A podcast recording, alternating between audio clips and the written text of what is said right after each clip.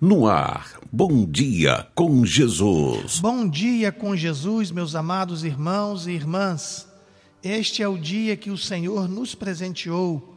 Regozijemo-nos e alegremos-nos nele. Salmo 118, versículo 24. Profetizamos um dia de bênção, paz, saúde, conquistas e muita comunhão com Deus.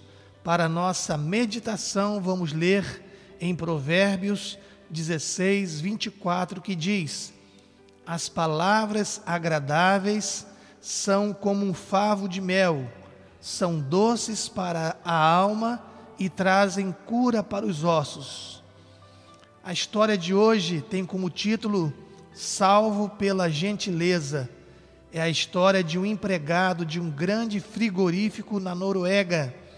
Certo dia, ao término do trabalho, esse empregado foi inspecionar a câmara frigorífica, como era de rotina, e inexplicavelmente a porta se fechou e ele ficou preso lá dentro.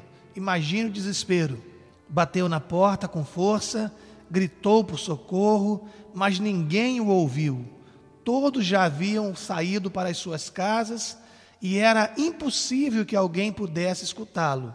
Depois de algum tempo já calado, debilitado devido à baixa temperatura, ouviu o som mais alegre da sua vida: a porta de aço se abrindo e os passos de alguém entrando. Era o vigia da empresa vindo em seu resgate e o ajudando a sair e a se aquecer. Quando perguntaram ao vigia o que o levou a abrir a câmara, já que isso não fazia parte do seu trabalho. Ele explicou: Olha, eu trabalho nesta empresa há 35 anos. Centenas de empregados entram e saem aqui todos os dias. E ele é um dos poucos que me cumprimenta ao chegar pela manhã e se despede de mim ao sair. Hoje pela manhã ele me disse bom dia quando chegou, mas não o vi saindo não ouvi o seu boa noite. Logo imaginei que algo estava muito errado e me propus a procurá-lo. Aquele empregado foi salvo pela gentileza que praticava como estilo de vida. Vamos orar? Senhor, nosso Deus e nosso Pai, nós te louvamos, nós te bendizemos pela tua graça, pela tua presença conosco. Recebe, ó Deus, a nossa gratidão. Graças nós te rendemos pela nossa paternidade espiritual. Tu és o nosso Pai, Tu és o nosso Deus, Tu és o nosso Senhor, Tu és o nosso Salvador. Obrigado, Deus, pelo nosso nome escrito no livro da vida. Obrigado por fazer parte do Teu povo, o povo que vai morar no céu. Te pedimos, ó Deus, que perdoe todos os nossos pecados, pecados por ação, pecado por omissão, por pensamentos, palavras e obras. Pai Santo, a tua palavra diz em Mateus 12, 34, que a boca fala do que está cheio o coração. Então, Senhor, coloque em nós o fruto do Espírito Santo, o amor, a paz, a alegria, a bondade, a generosidade, a cordialidade, o domínio próprio, a longanimidade, para que possamos ser abençoados e abençoadores em nome do Senhor Jesus. Queremos interceder também por todos os enfermos. Deus, seja qual for a enfermidade, nós cremos que tu tens o poder de cura e nós clamamos, nós intercedemos pelos enfermos em casa, nos hospitais, onde estiverem, ó Pai, que seja alcançado pela cura.